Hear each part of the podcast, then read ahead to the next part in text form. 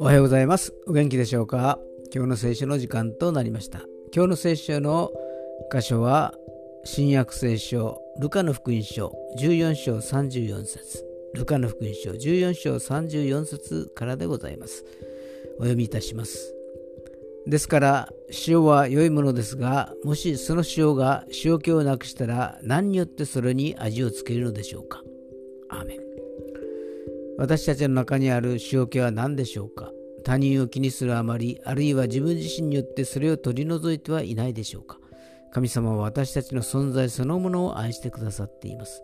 私は私らしく、あなたはあなたらしく生きるのを望んでいるのです。今日も愛する主の御手の中で生かされますように。それでは今日という一日が皆さんにとって良き一日でありますように。よッしーでした。